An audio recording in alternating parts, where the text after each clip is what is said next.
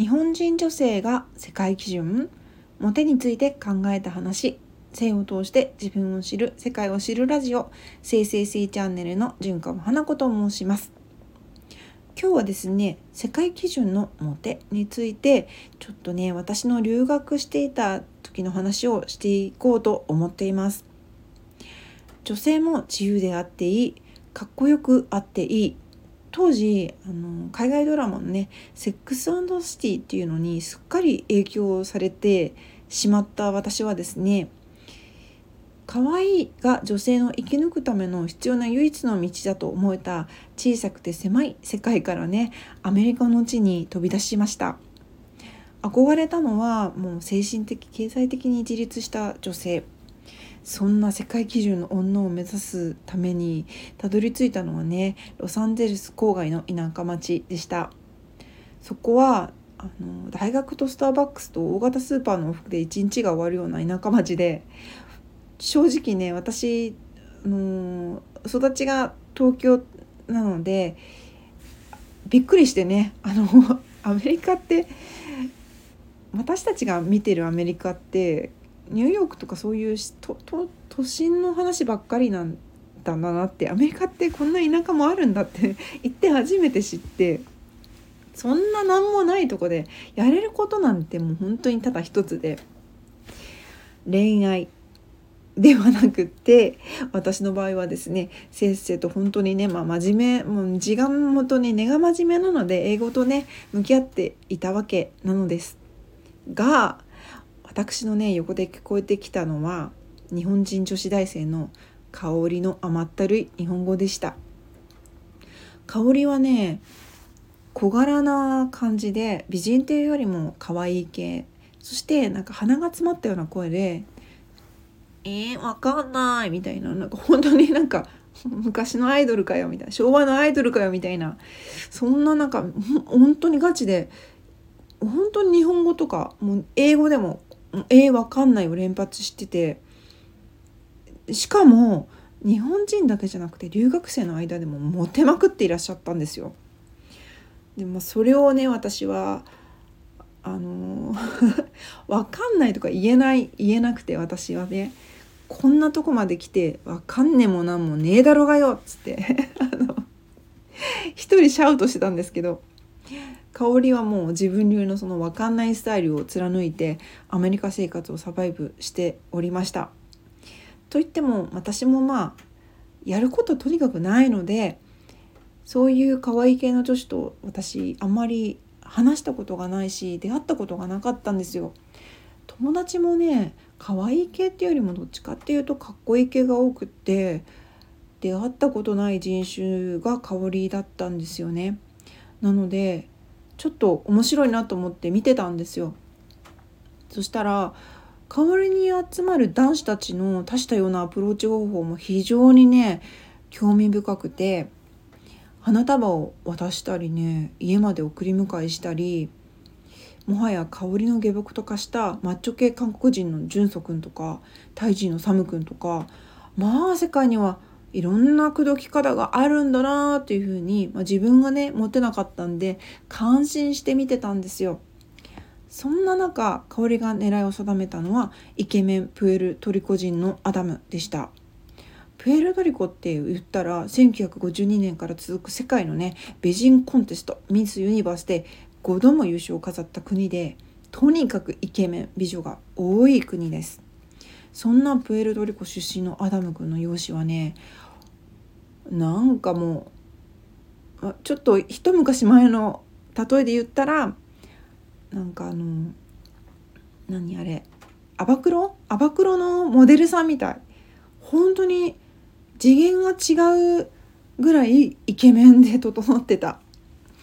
そんな人を目の前にした時に私ちょっと引け目っていうかなんかワオみたいなただもうほんと見るだけでいっぱいいっぱいであんまりその好きっていう感情が湧かないとかフリーズしちゃうんだけどそんなアダムにも果敢に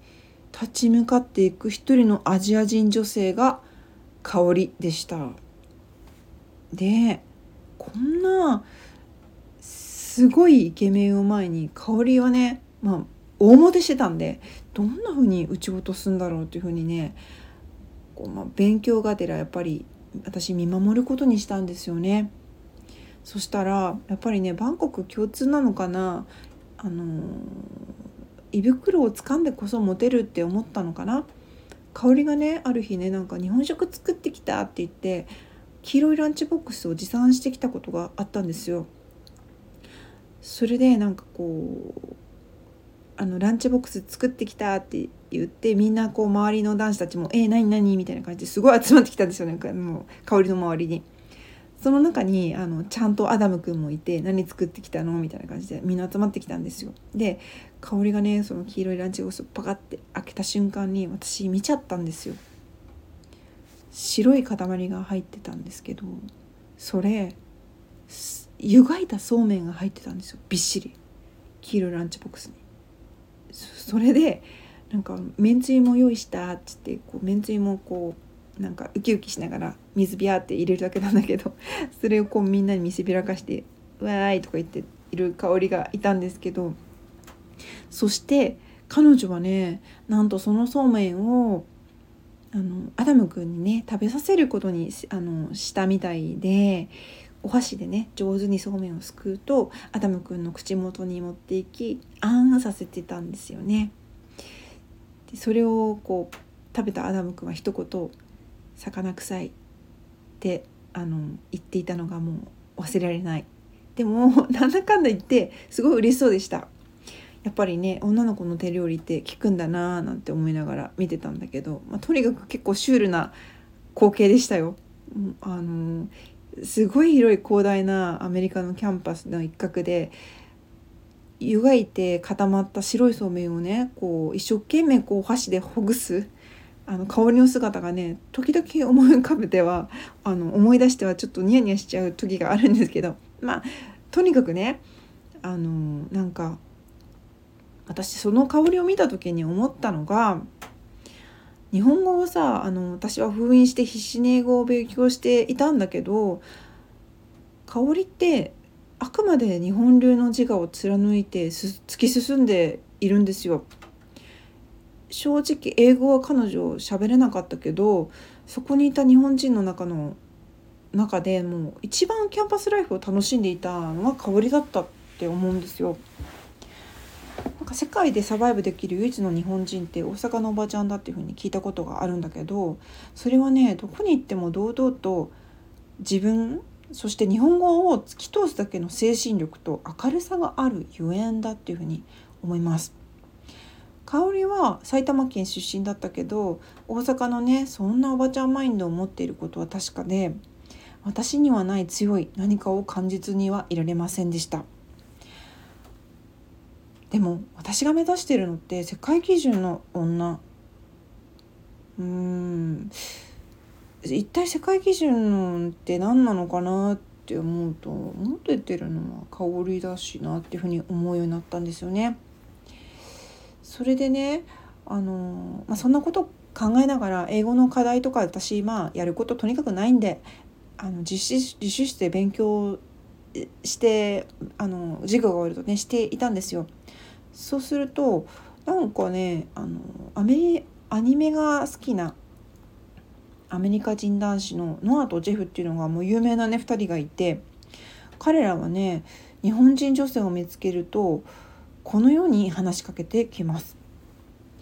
ナルトドラゴンボーハンターハンターみたいなこんな感じ。あとねデスノートとか言ってたかな。いきなり話しかけられてえ？みたいな感じになってるとこう馴染みのあるアニメのタイトルをこうね彼ら言ってるんで「ああドラゴンボールね」みたいな感じで反応すると